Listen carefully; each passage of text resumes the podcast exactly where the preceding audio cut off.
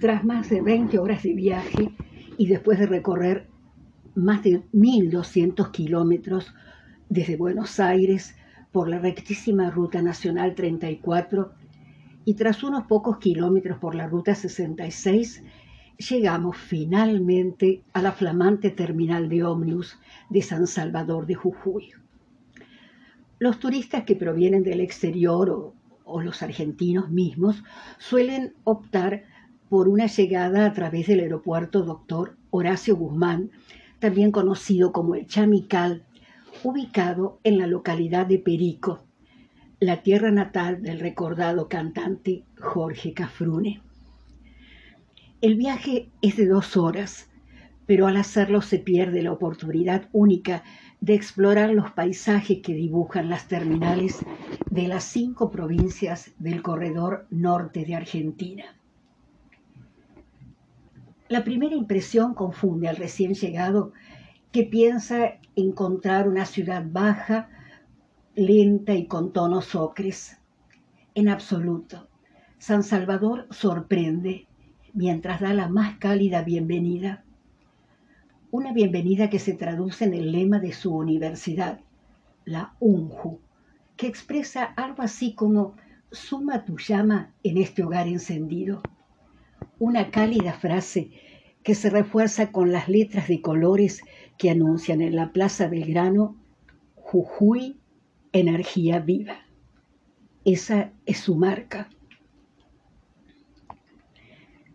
La bien llamada tacita de plata por su imagen brillante, rodeada por las montañas que forman la cordillera oriental, sorprende tanto por su amplitud como por su radiancia, por sus colores intensos, por su cielo diáfano y hasta por su ritmo urbano que contrasta con la actitud serena, aunque fuerte, de los propios jujeños, tal vez como herencia de su origen incaico. Algunos afirman que antes de estar tan urbanizada, desde las montañas que la circundan se veía claramente su forma de tacita. Otra teoría sostiene que su denominación proviene de las antiguas riquezas minerales de la región. No es la única forma de identificarla. Es considerada también la capital nacional de la primavera y de la juventud. Y por supuesto, además, la capital nacional de la Pachamama. De nuevo los opuestos se conjugan en sus postales más difundidas, las huellas del pasado y un futuro promisorio, la aridez del norte y el esplendor de su flor y de su fauna en una peculiar mixtura con lo urbano. Jujuy no es solo historia, también es biodiversidad particularmente en su yunga, reconocida en el programa MENA Biosphere de la UNESCO. Jujuy es también sus cultivos, sus huertas familiares y sus coloridas y aromáticas flores que se exponen en el Paseo de las Flores, en la localidad de Palpalá. La exuberancia de las frutas tropicales, maracuyá, papaya, palta, plátano, pitaya, naná, y el placer en los platos únicos, humitas, tamales, empanadas, chicharrón, su arroz con leche tan especial, su mazamorra, dan un sabor muy especial a nuestra ciudad.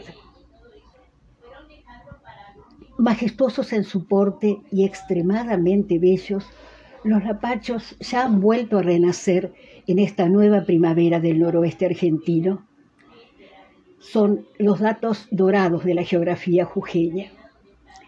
El lapacho es una de las joyas naturales que atesora la flora de San Salvador. No en vano ha sido designado como flor provincial, tanto por lo intenso de su colorido como por el encanto de su presencia, que atrae especialmente a los pájaros que llegan a sus frondas. Es importante destacar que en Jujuy habitan unas 600 especies, más de la mitad de las que existen en todo el país. Y el parque Sibi Sibi es el sitio ideal para el avistaje. Allí los picaflores se ven atraídos por las flores junto con las especies insectívoras que llegan al curso de agua brillante, cautivando a quienes los observan. Encontramos garcitas, teros, cuervillos, cuervillos de cara pelado, tordos, cabecitas negras y por supuesto los picaflores y los venteveos, que son los más curiosos y los más graciosos en el paisaje. Unos pocos kilómetros nos separan del centro histórico de la ciudad, que lentamente comienza a exhibir las huellas de un pasado íntimamente vinculado a las guerras de la independencia. Justamente el departamento al que pertenece San Salvador lleva el nombre de una figura muy significativa para los jujeños y para toda la argentinidad. Se trata del doctor Manuel Belgrano. Como en la mayoría de los sitios de nuestro país, el nombre Belgrano está casi en todas partes, pero en Jujuy está mucho más presente aún. En el Club Social y Deportivo, Centro Cultural, en el Parque, en la Plaza Belgrano, con el monumento ecuestre del general. Existe además un departamento que lleva su nombre y también un barrio, Alto Belgrano. La peatonal Belgrano, un hotel lleva el nombre de Belgrano y una escuela conocida como Crucero General Belgrano rinde homenaje al ejército que protagonizó su historia y a nuestra heroica armada que la fortaleció. Belgrano está también presente en el arte. En octubre de 2019 se estrenó el musical Belgrano en Jujuy, en el anfiteatro Las Lavanderas, con una obra musical que remite también a la gesta belgraniana en todo el noroeste argentino. También el ferrocarril central, que luego se llamó Belgrano, llega a la ciudad de San Salvador. Originariamente estaba ubicado en el barrio San Pedrito, ahora lo está en la zona céntrica sobre la avenida Urquiza, robusteciendo la estética del Paseo de los Artesanos. El crecimiento de la población y la construcción de nuevos núcleos habitacionales creó un conglomerado urbano llamado Gran San Salvador, cuya población alcanza los 300.000 habitantes distribuidos en sus 2.000 kilómetros cuadrados aproximadamente. En esa caprichosa geografía de los valles, dos barrios evocan la resistencia del pueblo jujeño, con dos adjetivos frecuentes en la toponimia norteña, Alto Éxodo y Bajo Éxodo, en la controversial zona de Alto Comedero, rememoran la retirada de los hombres y de las mujeres ante el avance implacable de los realistas que los obligaron a dejarlo todo. Entonces, estamos en el siglo XIX, la población efectuó un largo trayecto de 360 kilómetros hasta la ciudad de Tucumán, siempre paralelos a la actual Ruta 34 y entramos a la Ruta 9, tomando por el Camino Real, el Camino de las Postas, y el 24 de agosto de 1812 llega Pío Tristán a San Salvador y la encuentra como un campo destruido y deshabitado. El pueblo jujeño retornó a Jujuy, a su ciudad, y el nuevo cabildo comenzó a sesionar nuevamente en 1813 hasta su posterior disolución. Es el mismo cabildo que el 25 de mayo de 1813 recibió entonces la humilde bandera que había diseñado Belgrano, quien obsequia a su pueblo esa bandera como símbolo de reconocimiento a los triunfos que ya había protagonizado en Las Piedras, Tucumán y Salta. La bandera era humilde, era de raso y constaba de tres paños y por supuesto llevaba pintado el escudo de la Asamblea del año 13. Todo se había confeccionado en la propia ciudad de San Salvador. Un dato curioso. En octubre de 2002 fue promulgada una ley por la cual se declara la gesta del éxodo jujeño como suceso importante de la Argentina, designando a la provincia de Jujuy como capital honorífica de la nación argentina durante todos los días 23 de agosto de cada año. Día 1. Volvamos a la antigua San Salvador en el barrio centro, con sus edificios bajos, sus casas con reminiscencias señoriales, sus veredas muy angostas y muy altas, y la abundancia de comercios improvisados en la planta baja que exhiben tanto marcas reconocidas como tejidos artesanales de alpaca, de vicuña o de llama. La zona exhibe una especial cadencia interrumpida por los muchos automóviles de un renovado parque automotor y también por enormes ómnibus de colores que recorren las calles también angostas que conectan a San Salvador con los barrios vecinos. La ciudad de San Salvador, desde su población inicial, ha transcurrido en la zona delimitada por dos ríos, el río Grande y el río Chico o Sibi. El Grande proviene de la Quiaca y el Sibi más del sur, creando un parque costero deliciosamente verde. Justamente su encuentro tiene que ver con el nombre de la provincia, porque Jujuy, en lengua guaraní, significa confluencia o reunión de ríos. Si vemos cualquier mapa de la zona, el valle que crean los dos ríos es un perfecto embudo en el cual confluyen además una decena de arroyos que vierten sus aguas en el río Grande. Hudson dará otra explicación de el origen de Jujuy. Y para otros estudiosos, el nombre de Jujuy, Jujuy con i latina, proviene de los antiguos habitantes, entre cuyas parcialidades se destacaban los ocloyas, los purmamarcas, los charumatas, de quienes se supone deriva el nombre de la provincia. Los omahuacas eran una síntesis étnica de diaguitas y atacameños, con un fuerte componente genético arahuaca. Los arahuacos eran los indios que cruzaron desde Asia el estrecho de Bering y llegaron hasta el sur de nuestro continente. La riqueza y el potencial de San Salvador fue siempre advertida por los pueblos vecinos, especialmente los del Virreinato de Lima, ya que la capital de ese virreinato estaba interesada en ocupar el territorio de los jujuíes para proporcionar una estratégica escala para el comercio del Tucumán con el Alto Perú. Fue así que en 1561, en las zonas próximas al río Sibi a un kilómetro y medio de la actual Plaza Belgrano, se fundó una pequeña aldea a la que se bautizó Nieva. Por supuesto que fue muy breve su existencia.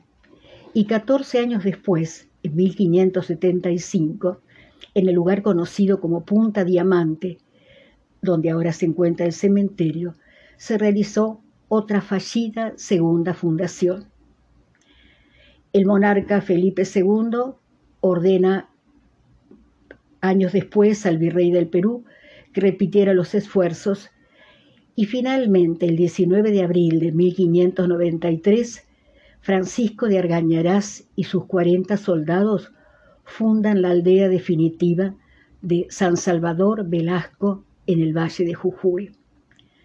Por esta circunstancia, San Salvador de Jujuy ostenta tres récords nacionales. Por haber sido fundada tres veces, por su latitud sobre el paralelo de 24 grados, 11 minutos, 8 segundos, que la convierten en la capital provincial más septentrional. Y también por su altitud, a 1259 metros sobre el nivel del mar, hecho que la convierte en la capital de provincia más alta del país. Es importante destacar que la ciudad de San Salvador es punto de paso del corredor bioceánico que vincula los puertos de la costa atlántica con los de la costa del Pacífico en Chile. Por otra parte, San Salvador pertenece a la red de Mercociudades formada por más de 180 urbes de los países miembros del Mercosur. Continuamos con nuestra historia, que no solamente atrae a los argentinos, sino también a muchos turistas. Se calcula que más de un millón de turistas franceses, americanos, brasileros llegan a la ciudad como punto de partida de un hermoso itinerario por la Ruta 9 hacia La Quiaca. La zona central es la que convoca a la mayoría de los turistas recién llegados. Ahí encontramos casas de cambio, restaurantes y sobre todo las peñas que animan la noche jujeña. En ellas se pueden saborear los platos más típicos, los tamales, las humitas y también algunos eh, menúes más vanguardistas como la simple pizza jujeña acompañada por una copa de cerveza artesanal. Eh, recordemos que en el mes de marzo se celebra la fiesta de la cerveza y la pizza jujeña en la ciudad cultural. El postre, como no podía ser de otra manera, consiste en quesadillas y alfeñiques preferentemente caseros.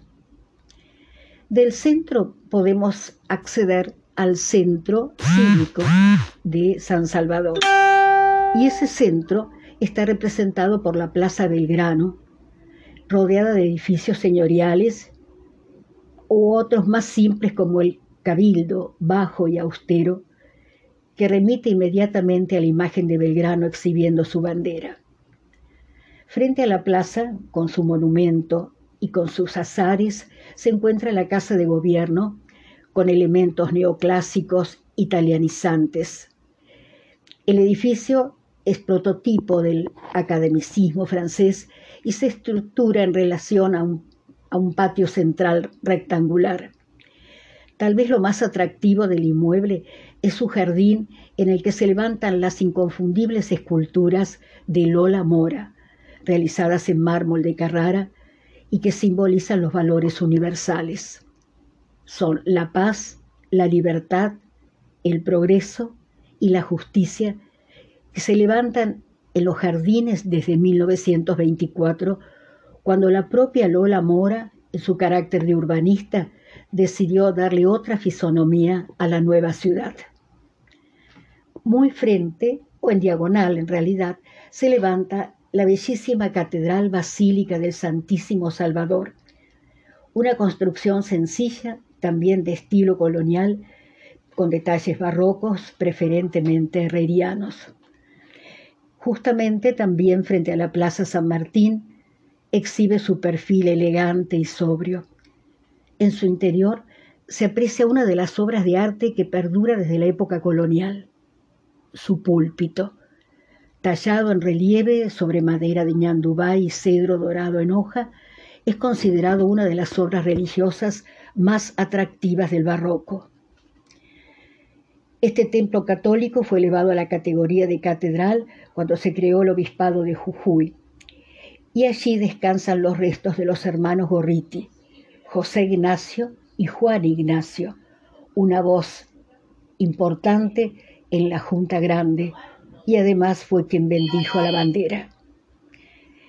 En las proximidades encontramos también el Teatro Mitre, un hermosísimo coliseo de origen italiano, de estilo italiano, uno de los más antiguos del país, ya que data de 1901. Nuestro Teatro Colón nació en 1908. El Teatro Mitre es sin duda uno de los escenarios líricos y de cámaras más bellos del país.